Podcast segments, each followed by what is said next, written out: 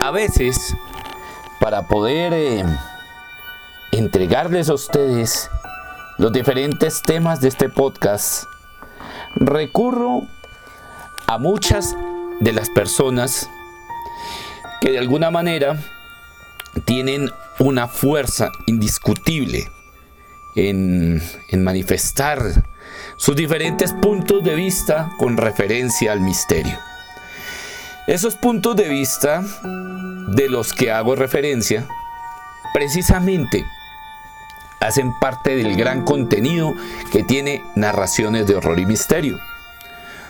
Yo sé que a muchos de ustedes les encanta las, historias eh, que parten desde, desde mi experiencia como eh, integrante de ese universo de misterio y aparte de saber que sencillamente no estamos solos, que sencillamente nos acompaña día a día los fenómenos paranormales. En esta oportunidad me quiso acompañar una gran amiga, una gran compañera, que también, así como yo, eh, pertenece al universo de los libros, al universo de Booktube. Lleva esa doble combinación, misterio y libros. Ella tiene su canal en eh, YouTube, como bien lo decía, llamado El Tintero de Raquel.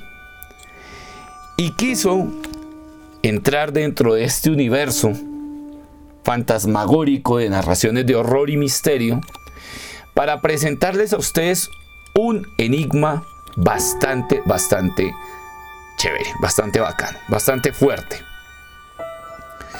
Quiero que ella les haga la introducción precisamente a la sociedad de la niebla, un misterio que posiblemente ha estado allí rondando en muchas, muchas temáticas de horror, ¿cierto? Con referencia a las sociedades secretas.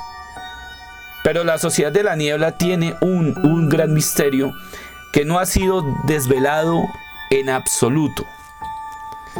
Pues bien, queridos amigos, le doy la bienvenida en este podcast de narraciones de horror y misterio a Raquel, del Tintero de Raquel.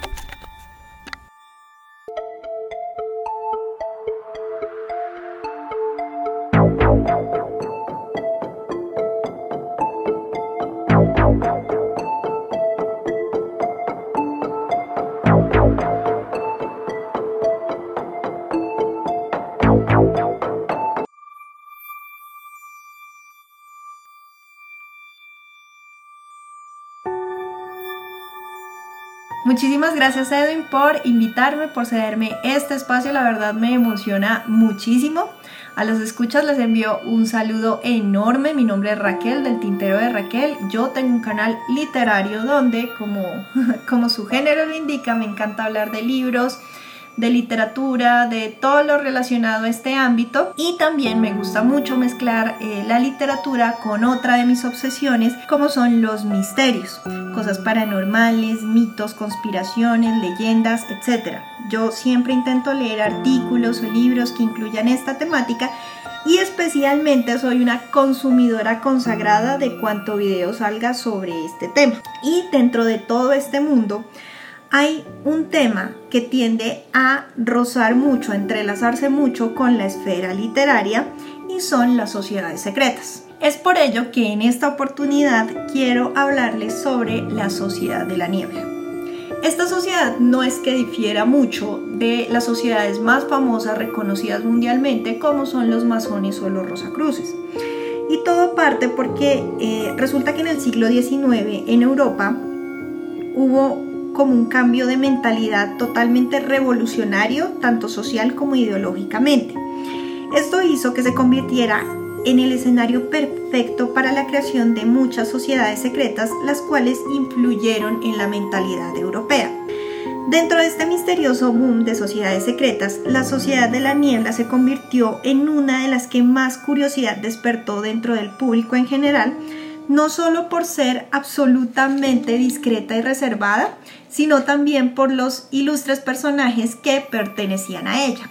Pero como parte esta sociedad? Bueno, resulta que la Sociedad de la Niebla, o también llamada Sociedad Angélica, fue fundada por Sebastian Grief en el siglo XVI.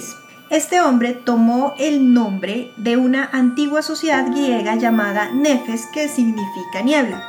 Sin embargo, no fue sino hasta el siglo XIX cuando ésta lograría tener un impacto eh, fuerte dentro de los intelectuales de la época. De hecho, se dice que en sus inicios la Sociedad de la Niebla tuvo mucho contacto con la Rosa Cruces, que es la sociedad que les mencioné anteriormente.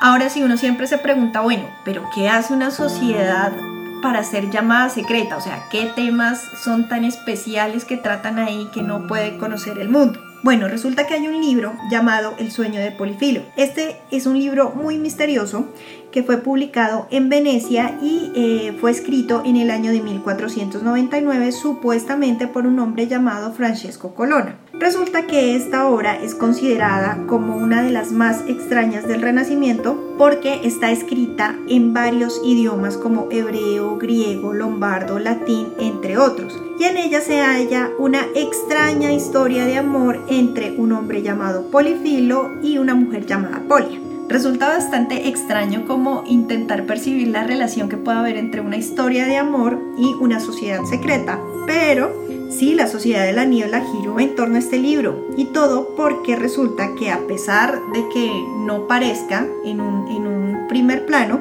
en este libro hay cosas bastante raras como juegos de palabras, acertijos, palabras inventadas, ilustraciones enigmáticas y mensajes codificados y sus miembros querían resolver el misterio de este libro mientras hablaban también sobre temas como filosofía, política y es que en sí la niebla tenía una, una ideología eh, francmasona y hacía uso de la filosofía natural de Aristóteles, esto es buscar el conocimiento de Dios a través de la naturaleza y de sus leyes.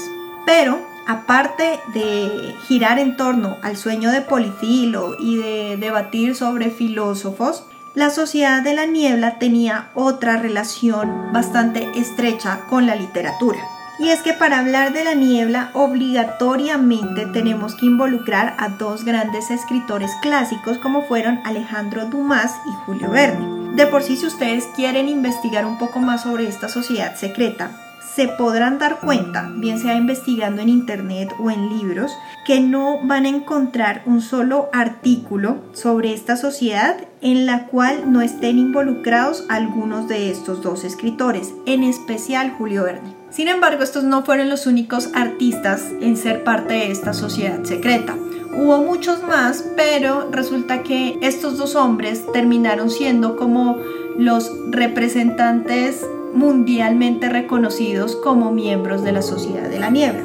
Estos no fueron los únicos artistas eh, en ser parte de la Sociedad de la Niebla, sin embargo, curiosamente, alrededor del mundo los representantes más distinguidos de esta sociedad sí terminaron siendo estos dos escritores. Y ya sea porque fue miembro de la Niebla o sea porque sus obras eran visionarias y realmente adelantadas a su época, lo cierto es que muchas personas eh, convirtieron a la obra, al legado de Julio Verne, en un gran enigma.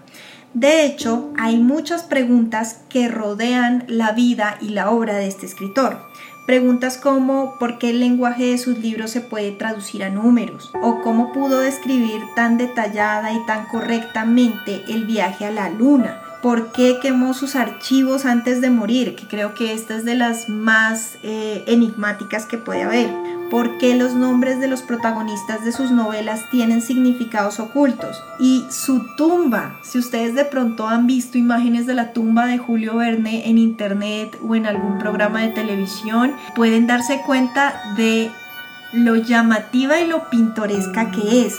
Entonces, todas las personas eh, a quienes les gusta este tema de misterios, y de enigmas y de sociedades secretas se preguntan si lo que quería Verne era dejar algún mensaje con este monumento que, que se alza en su tumba. Una de estas personas dedicada como a, investigar mucho sobre el tema de la sociedad de la niebla y eh, sobre el mensaje o los mensajes que quería dejar Julio Verne en su obra es un economista llamado Michel Lamy. Fue él quien se adentró en el legado literario de Verne y notó en su, en su obra una evolución. Los resultados de este estudio que Lamy realizó fueron publicados en un libro en el año de 1984. En este momento se me escapa el nombre del libro, no lo recuerdo muy bien, pero una de las, de las conclusiones que traía era que el rasgo más característico de la obra de Verne es que los temas tratados en sus novelas eran característicos de grupos como los francmasones, los rosacruces o los golden dawn. A partir de aquí es cuando las teorías empiezan a desarrollarse. Resulta que una de las más llamativas dice que Julio Verne no gozaba de ninguna imaginación prodigiosa como, como ha sido la leyenda urbana, sino que realmente su grupo podía saber perfectamente lo que sucedería en el futuro. Verne simplemente se aprovechaba de ello y plasmó en sus libros aquellos hechos que él sabía con certeza que sucederían años después, porque ya habían sido tratados previamente en las reuniones secretas de su sociedad. Ahora, que cómo sabían estas sociedades que estos hechos iban irremediablemente a suceder, ese es un muy buen enigma. Pero bueno, uno creería que esto, más allá de una hipótesis, no pasa.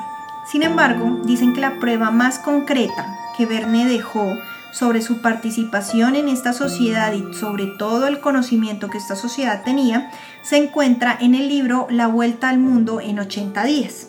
Y es aquí donde todo el círculo como que se cierra y ya se van a dar cuenta por qué. Resulta que en este libro escrito por Julio Verne encontramos al personaje de Phileas Fogg, Etimológicamente, Filias es el equivalente de Polifilo, el protagonista del libro que la niebla estudiaba, aquel que les mencioné al inicio. Y fog, pues, es como niebla en inglés. Adicionalmente a ello, dicen que en el libro pertenecía a un club. Este club se llamaba Reform Club, que son las mismas iniciales de Rosa Cruz. Sé que a simple vista suena bastante rebuscado, pero lo que sucede es que Verne era un aficionado de los anagramas y los acertijos. Por lo tanto, es entendible que muchos encuentren significados ocultos en sus libros, dado que él ya de por sí daba pie para ello. Incluso, se dice que cada libro que escribió Julio Verne tiene un significado oculto y hay varias personas que han dedicado su vida a tratar de resolverlo. Hay mucho material sobre Julio Verne y sobre el misterio de sus obras en internet. De verdad, si les gusta mucho este tema, pueden entrar y revisar y se sorprenderán con la cantidad de material y la cantidad de hipótesis que hay alrededor de ello. Y bueno, esto era lo que quería contarles de la Sociedad de la Niebla la verdad a uno como que le deja más preguntas que respuestas y eh, es muy curioso ver que dentro de todo las sociedades secretas del siglo XIX, por muy separadas o por muy exclusivas que fueran, siempre tienen sus hilos de correlación entre ellas. Entonces, es un tema bastante interesante, es un tema larguísimo, es un tema del cual se puede hablar en muchos videos, en muchos podcasts y en muchos especiales hay mucha literatura alrededor también de estas eh, sociedades secretas. Espero que les haya gustado. Este es mi primer podcast, la verdad, y me encantó hablar de este tema, me encantó compartir con ustedes. Muchísimas gracias nuevamente Edwin por tu invitación. Les envío un abrazo enorme y espero que nos sigamos encontrando por la red. Muchísimas, muchísimas gracias a Raquel y el tintero de Raquel por haber participado en este podcast llamado Narraciones de Horror y Misterio. Y espero que ustedes, queridos amigos, me encantaría tener un, en algún momento algún podcast donde ustedes también, los seguidores, me narren cosas que les haya pasado a nivel general, que hayan tenido de alguna manera mm, como experiencia para poderla compartir en esta nueva casa, así yo la llamo, Fuera obviamente del canal de YouTube Universo Paranormal ER, que sé lo tengo un poco descuidado, pero que próximamente lo activaré. Gracias a Raquel, también espero volverla a tener aquí con eh, otra participación y otro tema y otro libro. De pronto hasta compartiremos, compartiremos una entrevista con Raquel. Eh, de verdad, muchísimas gracias. Y ustedes ya saben, la cita es aquí en este podcast, Narraciones de Horror y Misterio. Y me pueden contactar en mis redes sociales, en Twitter como arroba Robles Radial Piso Edwin. En Instagram estoy como Robles Edwin y también, también una línea telefónica habilitada para los amantes del misterio y los que quieran eh, de pronto o necesiten una ayuda. 301-675-0222. Muy buenas noches amigos.